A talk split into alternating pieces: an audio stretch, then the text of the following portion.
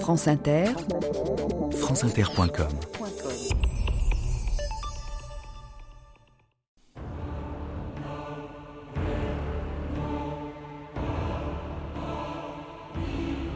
Vous portez contre moi une sentence avec peut-être plus de crainte que moi qui la reçois. Giordano Bruno, 9 février 1600. «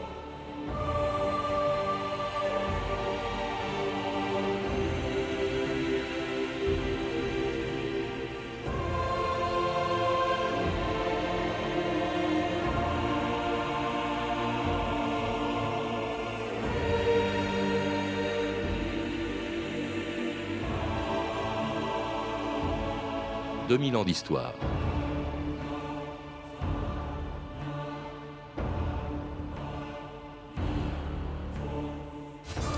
Le 9 février 1600, le philosophe italien Giordano Bruno était condamné pour hérésie par le tribunal de l'Inquisition.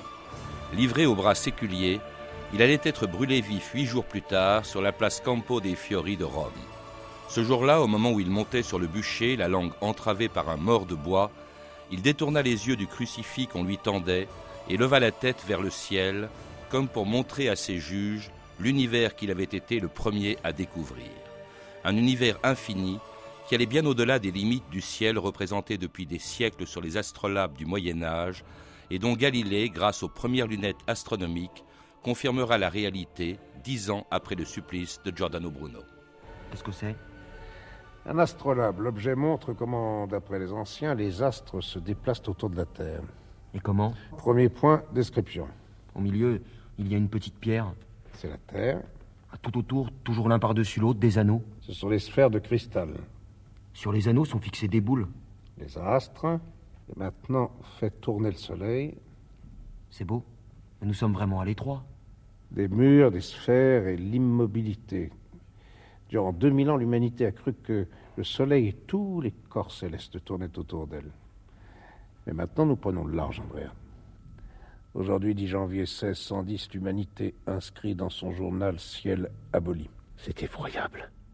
Il n'y a pas dix ans qu'un homme a été brûlé à Rome. Il s'appelait Giordano Bruno. Et il avait précisément soutenu cela. Jean-Rocky, bonjour.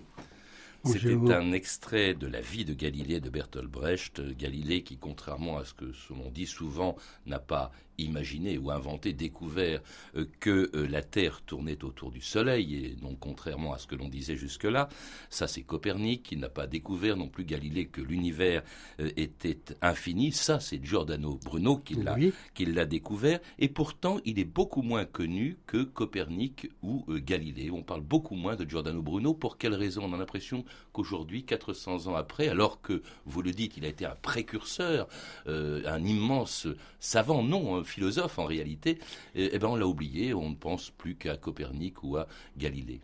Eh bien, je pense que c'est d'abord en raison le- du fait qu'il était dominicain et le- évidemment Que l'Église, que était en fait était scandalisée par le fait alors que les, les deux oui. autres étaient des savants. Oui. Oui, c'est ce que je voulais dire. Oui. L'Église était scandalisée et il était l'horreur. Mm. C'est-à-dire que il remettait en cause, en parlant de, de l'infini, il remettait en cause euh, la nature de Dieu, puisqu'il y avait à ce moment-là une pluralité des, Mm. des mondes. C'est-à-dire que tout était remis en cause. Il était l'horreur. Et ça, c'est la découverte non pas d'un savant hein, comme Galilée ou Copernic, mais vous le dites, d'un, d'un philosophe, hein, d'un dominicain, mais d'un philosophe, d'un écrivain aussi. Vous le dites, Jean Rocky, c'était un très grand écrivain, il a beaucoup écrit. Je pense que c'est un des plus grands écrivains de, de sa- son époque, sinon le plus grand. Mhm. Et parce qu'il a écrit quand même une quarantaine d'ouvrages en 16 années, ce qui représente 2 à 3 livres par an. Et c'est aussi un très grand poète, un très grand poète, et je pourrais vous dire un poème de lui tout à l'heure. Alors, également un ecclésiastique. hein. Il est né, il faut le rappeler, en 1548 à Nola, près de Naples. Et puis alors il entre euh, au couvent des dominicains de San Domenico Maggiore. Là, il y a une immense bibliothèque, mais surtout il se fait remarquer par des idées plutôt révolutionnaires. hein. Il remet euh, en cause le culte des saints. euh, il supprime toutes les images des saints qui peuvent se trouver dans sa cellule. il critique le dogme de la Trinité. Enfin bref, c'est vraiment un rebelle hein, dès le début. Oui, mais ça tient au fait qu'il est en contact avec une bibliothèque immense. Mhm. C'est la plus grande certainement de la Méditerranée et qu'il a eu accès à, à des gens qui sont antérieurs au, au christianisme. Il a, il a lu tous les Romains, il a lu les Arabes, il a lu les... Enfin, il a assimilé beaucoup de choses. Et- donc, euh, Oui. donc euh, il commence à, à remettre en cause euh, son propre, le- ce qu'il a reçu comme enseignement. Et voilà, c'est ça. À, à tel point d'ailleurs que c'est euh, qu'on lui reproche de lire des livres interdits, même s'ils sont dans la bibliothèque du couvent des dominicains de, de Naples, et que c'est pour cette raison, en fait, qu'il en est chassé, ou plutôt qu'il s'en va, on ne sait pas très bien, mais enfin bref, il devient un prêtre défroqué à ce moment-là. Moi, je pense qu'il s'en va parce que il a une sphère à faire sauter, c'est la sphère de, du dogme. Hmm. Et il est docteur en théologie, il a deux, deux thèses sur, sur euh, saint Thomas. Donc il connaît très bien, et il connaît l'histoire de la religion. Donc il a bien vu les débuts de la religion et il s'interroge sur le destin de la religion aussi. Et alors il s'enfuit donc, il quitte en tout cas l'Italie euh, bi- bien vite, et euh, il devient un apostat, c'est-à-dire en fait un, un ecclésiastique qui a abandonné la, la vie religieuse, et commence euh, pour lui donc un très long périple de 16 ans à travers toute l'Europe où il va se rendre célèbre. Voici un homme que nous connaissons tous comme écrivain et philosophe, Giordano Bruno. Vous êtes venu enseigner les secrets de la magie? Monsieur Bruno, vous admirez le roi de France qui se déclare protestant et peut-être athée. Eh oui, j'aime Henri IV. Il va de victoire en victoire et balaie les parties des grandes maisons qui ont massacré la France. Mais il renonce à se venger et proclame la paix religieuse après 50 ans de guerre. C'est un prince éclairé et tolérant. Ce Bruno, il s'occupe de philosophie ou de politique De philosophie, de politique, il s'occupe de tout.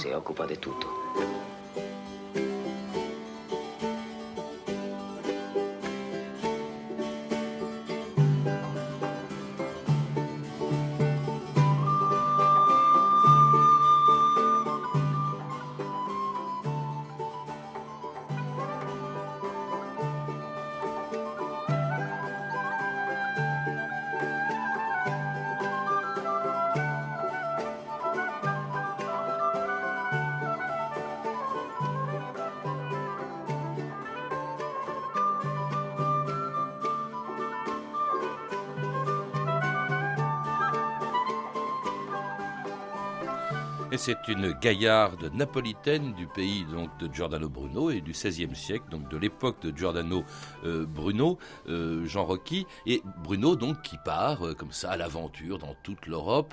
Il commence par la Suisse et voilà que ce dominicain même se fait calviniste en Suisse.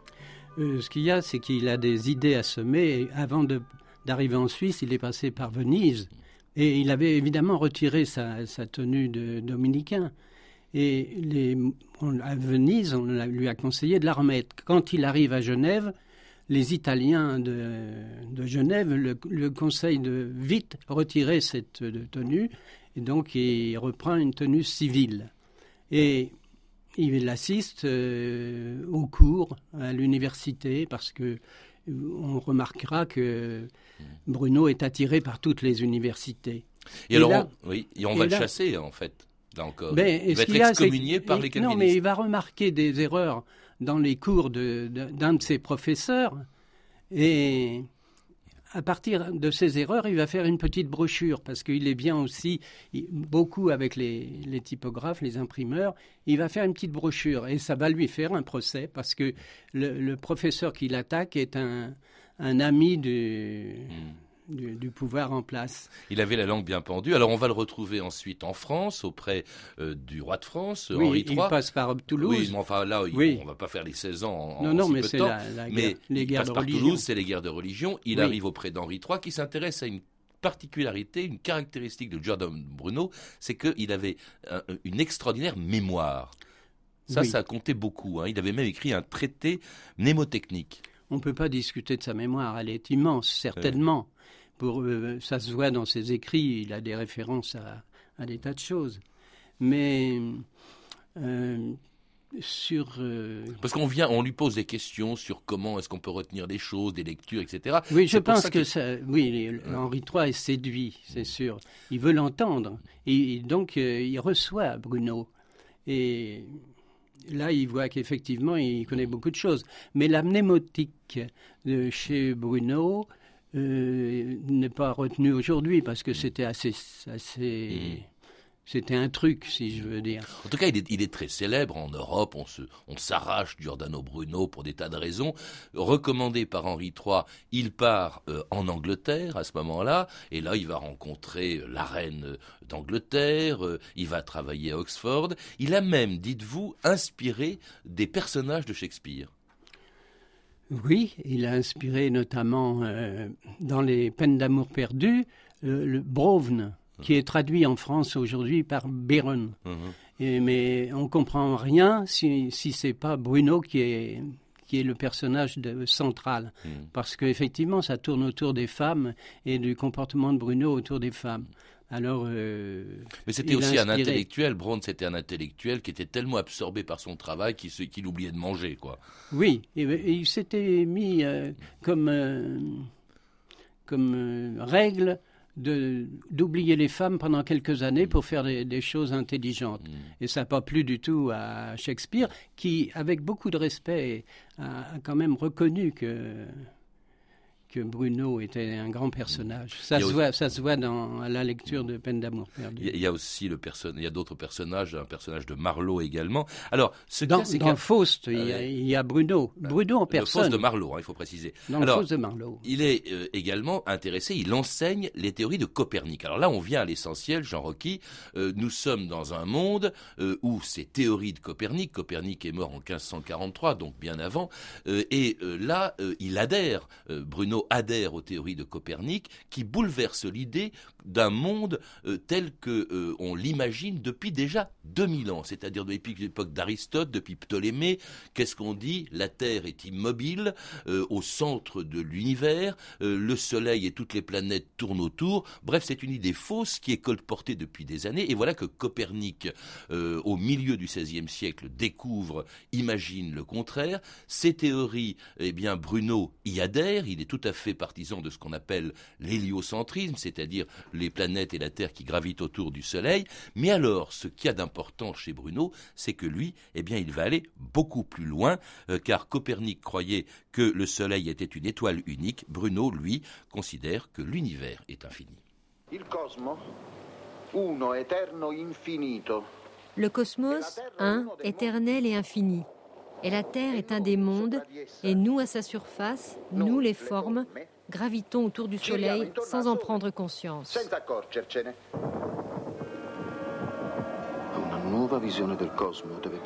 À une nouvelle vision du cosmos doit correspondre une nouvelle conception de l'homme.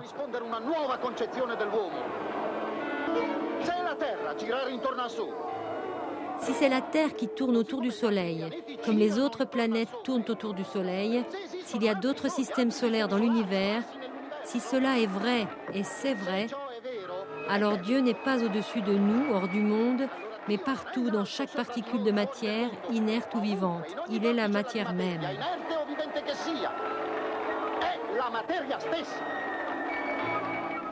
Extraordinaire ce qu'imagine, puisqu'il n'a rien pour l'observer, ce qu'imagine euh, Jean Rocky, ce qu'imagine euh, Giordano Bruno. Hein. Là, il imagine, au fond, on peut dire qu'il invente l'univers infini. Oui, le génie de Bruno, c'est d'avoir une vision du cosmos qui va correspondre à ce qui est aujourd'hui prouvé sur l'infini et la pluralité des mondes. Aujourd'hui, toutes les lunettes des, des, observatoires du monde sont branchées sur les étoiles pour voir s'il y a des planètes autour. Et des planètes, et c'est Bruno qui a dit, regardez bien le ciel, vous verrez qu'il y a certainement des planètes et qu'on ne les voit pas parce hmm. qu'elles sont trop petites. Oui, parce que même, il, faut rappeler, pour Copernic, il y a un soleil unique. Lui dit, mais il y en a des centaines de milliers, ce sont les étoiles. Et autour des étoiles, il y a d'autres planètes qui doivent tourner. Et non seulement il y a des planètes, mais lui, il va encore plus loin. Il va dire, et sur chaque planète, il y a des, de la vie d'autres humanités. Ça c'est extraordinaire parce que c'est exactement Mais ce que il va dire quelque chose qui est important pour la suite du travail des, des, chercheurs. Il faut savoir et connaître que l'objet d'une enquête existe ou qu'il est possible et envisageable, c'est ce qui est fécond. Il faut savoir ce qu'on cherche.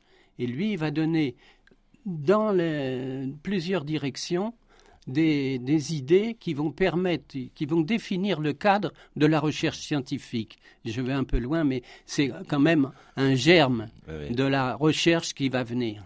Alors tout ça, on le sait aujourd'hui, à l'époque c'était révolutionnaire, Jean requis l'univers, et surtout, et on l'a entendu dans l'extrait de film, et surtout les conséquences qu'il en tire. Et là on comprend bien que ça ait pu choquer l'Église. Il disait, au fond, Dieu c'est la matière, c'est tout ce qu'on voit.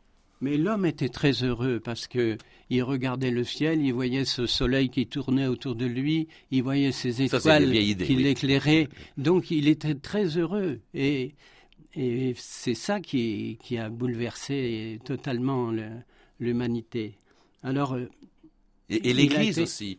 Parce que l'Église, au fond, que l'idée que la Terre ne soit plus au centre de l'univers, euh, qu'elle bouge comme et qu'elle soit au fond une planète parmi d'autres, hein, ça veut dire que l'homme, qui est la plus belle création en principe de Dieu, euh, eh bien, euh, n'est plus du tout le centre du monde. Mais surtout, l'idée que Dieu est partout, c'est ce qu'on appelle le panthéisme. Ça, ça choquait beaucoup. Oui. Oui. si l'univers est infini, il ne peut pas y avoir. L'univers est infini à cause d'un argument, ça s'appuie sur un argument théologique. C'est parce que Dieu étant puissant et infini, ne peut pas avoir créé seulement une petite terre avec un petit soleil. S'il est, est infini, il ne peut être que dans l'infini lui-même. on ne peut pas concevoir deux infinis, un infini euh, spirituel et un infini euh, matériel. Non, les deux sont ensemble. à partir de là, le Dieu est donc dans la, dans la matière. Et il va donc dire, dans la matière, il y a une substance matérielle, une substance spirituelle. Et en remontant, en remontant la recherche, peut-être trouvera-t-on que le matériel et le spirituel, ce n'est qu'une seule chose. Alors en tout cas, il découvre un univers absolument incroyable qui est celui que nous connaissons aujourd'hui, mais lui, il le découvre en philosophe, simplement dans son imagination, puisqu'il n'a aucun moyen technique dont disposera Galilée dix ans après la mort de Bruno. ce sont les premières lunettes astronomiques. Et mais alors, euh, tout ça n'intéresse finalement euh, pas tellement ses contemporains encore. Ils sont très intéressés, là encore, euh, par ses autres talents. Et c'est ainsi qu'en 1591, eh bien, Bruno va accepter de revenir en Italie chez un riche Vénitien euh, qui s'appelait Giovanni Mocenigo, euh, qui lui demande euh, de, lui apprendre, qui demande à Bruno de lui apprendre l'art de la mémoire. Et puis Bruno refuse et finalement, en 1592, eh bien, il livre Giordano Bruno à l'Inquisition. Giordano Bruno Frère Giordano Bruno, tu es accusé d'apostasie, d'hérésie, d'enseignement contre la religion et de blasphème. Je prétends être un philosophe, pas un théologien. Et vos affirmations sur la Trinité? Eh bien, je n'ai jamais compris ce que signifie parler de trois personnes.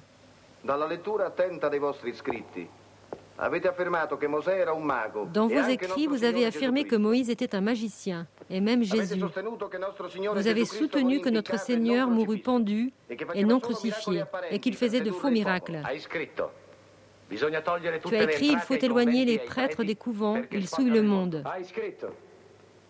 Tu as écrit, les prêtres doivent se marier car c'est un vrai péché que l'Église considère péché, un don si beau de la nature. Ce n'est pas comme ça. Si vous voulez examiner l'ensemble de mes œuvres, je suis prêt à discuter avec tous les docteurs de l'Église. Vous pouvez disposer, merci. C'est terrible ce dont on accuse, dont l'Inquisition accuse Bruno, pas seulement d'avoir découvert un nouvel univers, Jean Rocky, mais aussi des de blasphèmes, euh, la façon dont il parle euh, de Jésus, dont il conteste la Trinité, euh, imaginant même le mariage des prêtres. Ça, évidemment, aux yeux de l'Église, c'était des blasphèmes. Oui, mais je dois remarquer quand même que nous avons uniquement la version de, de, l'accusation et pas la version de la défense. C'est-à-dire que l'Église s'est appuyée sur aussi des témoignages de, compagnons de cellules qu'elle a fait parler sous la torture pour leur faire avouer des choses. Et il fallait condamner Bruno. C'était un postulat, je pense, au départ. Euh, on regarde, on a seulement comme, euh, comme chose certaine les interrogatoires de Venise. Et à Venise, Bruno euh, reconnaît certaines, certaines choses qui sont soi-disant blasphématoires, mais avec beaucoup d'honnêteté. C'est-à-dire, il dit, mais moi, je, je ne suis pas religieux pour l'instant, je suis philosophe et vous, vous êtes théologien, mmh. nous, nous, nous, parlons de choses différentes. Donc il va essayer pendant tout son, son procès, ses procès, de séparer la théologie de la, mais est-ce que, est-ce que, parce qu'aujourd'hui on dit, bon, il est condamné parce qu'il a inventé une théorie de l'univers qui convient pas euh, à l'idée que se fait l'Église ou la Bible de la création. Est-ce que c'est pas aussi parce qu'il tenait des propos blasphématoires, encore une fois, aux yeux de l'Église? Je ne pense pas parce que Là-dessus, euh, il était prêt à, Genève. Il avait montré comment il pouvait s'en sortir. Et il se mettait à genoux et mhm. il, s'en sortait très bien. Non, non, s'il y avait eu que ça, il s'en serait très bien sorti. Alors, il est arrêté à, Venise en 1592. Il va rester huit ans en prison puisqu'il va être transféré à Rome. Il va y avoir un interminable procès euh, qui a donc duré huit ans. Il va même être torturé en prison. Ce qui a d'extraordinaire, Jean Rocky, c'est la façon dont il s'acharne à a, refusé en fait d'abjurer. Évidemment, on lui demande d'abjurer et il refuse. Il, considère que ce qu'il a découvert, c'est la vérité. Il n'a aucune raison de la renier. C'est très vrai, mais pendant tout son procès, il va, il va jouer comme, comme la souris entre les pattes du chat, c'est-à-dire qu'il va trouver des arguments. Comme il est plus fort, même en théologie, il est plus fort que ses juges il va toujours trouver des arguments pour euh, dévier la discussion ou pour, euh, ou pour poser à ses accusateurs des, des questions euh, très, très difficiles. Donc c'est comme ça, il va, on va lui demander de, à la fin de, de se prononcer pour, sur ces huit accusations il va dire oui, mais elles sont hérétiques à partir de maintenant. Pas, pas, elles n'étaient pas hérétiques quand je les ai données. Ce sont des, des arguties de, procès. Et il va jouer pendant huit ans comme ça. Et ça jusqu'au 9 et non 8 février 1600, au 9 février, euh, contrairement, et pas le 8 encore une fois, comme le dit ce dernier extrait du film. Oggi, 8 febbraio 1600, diciamo, pronunziamo, decretiamo, sentenziamo te, Giordano Bruno, en ce jour 8 février 1600, nous te jugeons, Giordano Bruno, hérétique, et donc tombons sous le coup de la censure ecclésiastique. Nous condamnons tous tes écrits comme hérétiques et faux, ordonnons qu'ils soient publiquement brûlés sur la place Saint-Pierre et qu'ils soient inscrits à l'index des livres interdits. Nous te livrons au gouverneur de Rome.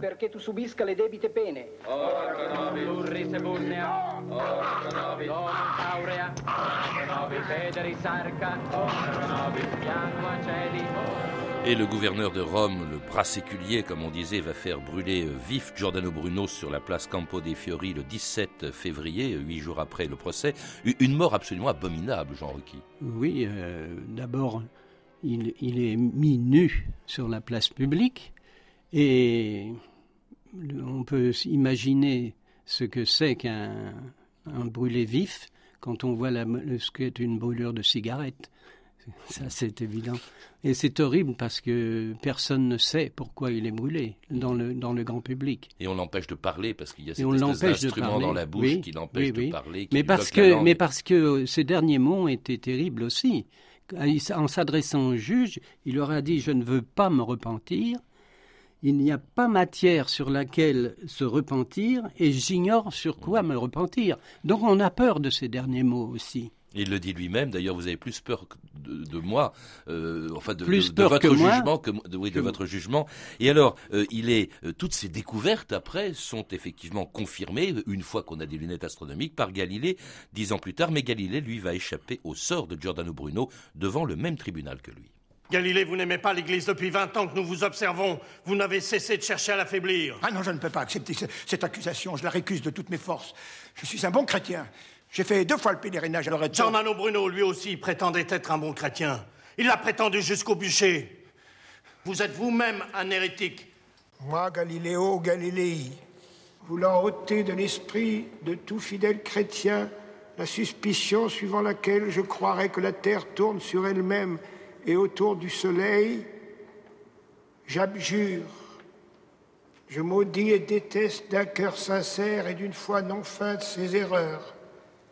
Je le jure avec l'aide de Dieu et sur ses saints évangiles, comme ci-dessus à Rome, dans le couvent de la Minerve, ce 22 juin 1633, est signé de ma propre main. Et Galilée aurait ajouté, pourtant elle tourne, euh, il sera, lui, alors, en revanche, ce qui est extraordinaire, euh, Jean Rocky, c'est qu'il a été réhabilité plus ou moins par l'Église Galilée. Euh, Giordano Bruno, moins que jamais. Plus. Oui, mais Giordano Bruno, jamais. Jamais. Il n'a jamais été question pas de un mot. Pas un mot. Jusqu'à aujourd'hui. Il y a quand même l'infaillibilité papale Mm. qui, qui joue dans l'affaire. C'est qu'un pape ne peut pas se tromper. Et Clément VIII est, est directement impliqué dans, Le pape de l'époque, oui. dans la mort de, de Bruno. Mm. C'est évident. Et alors que, dites-vous, c'est le premier homme moderne. Au fond, c'est un précurseur extraordinaire, et pas seulement dans l'astronomie, mais dans pratiquement toutes les sciences, Jean Rocky.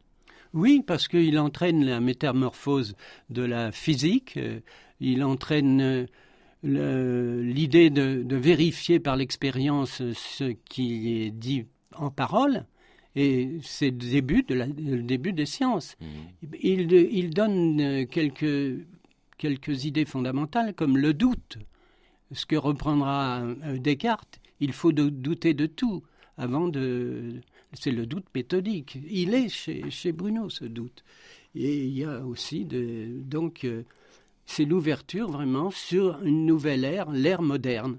Alors que des civilisations comme l'Égyptienne, la grecque ou la Chine étaient restées bloquées, là, il y a un, un démarrage des sciences, mais c'est certainement euh, lié, et là, je sais qu'il y a des discussions actuellement sur cette idée-là, sur le fait que l'homme découvre le cosmos. Son cerveau prend une autre dimension.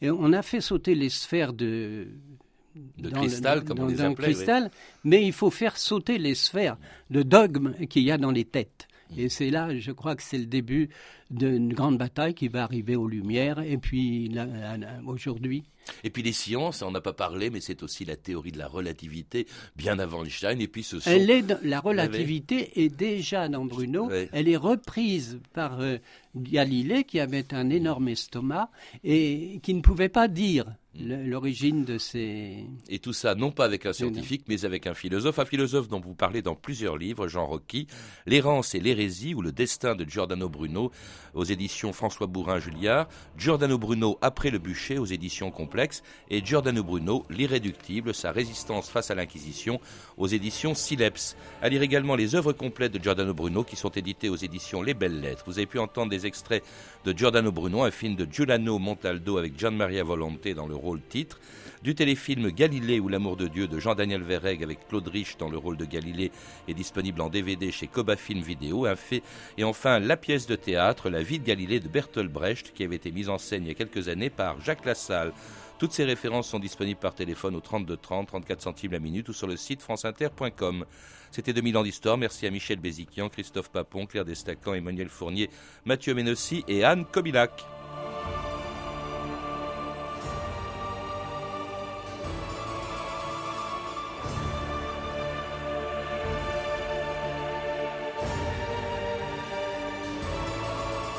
La semaine prochaine, dans 2000 ans d'histoire, lundi, la vie de cour sous Louis XIV. Mardi, la famille Kennedy, et, et je recevrai André Caspi. Mercredi, les débuts du christianisme avec Alain Decaux. Jeudi, les femmes dans les camps nazis. Et enfin, vendredi, nous entamerons une série d'émissions spéciales présidentielles, euh, chaque, comme chaque vendredi d'ailleurs, à partir de maintenant jusqu'au 20 avril, en partenariat avec Le Monde 2. Et vendredi prochain, nous parlerons de l'Élysée, l'histoire d'un palais. Bonne fin de semaine à tous et à lundi.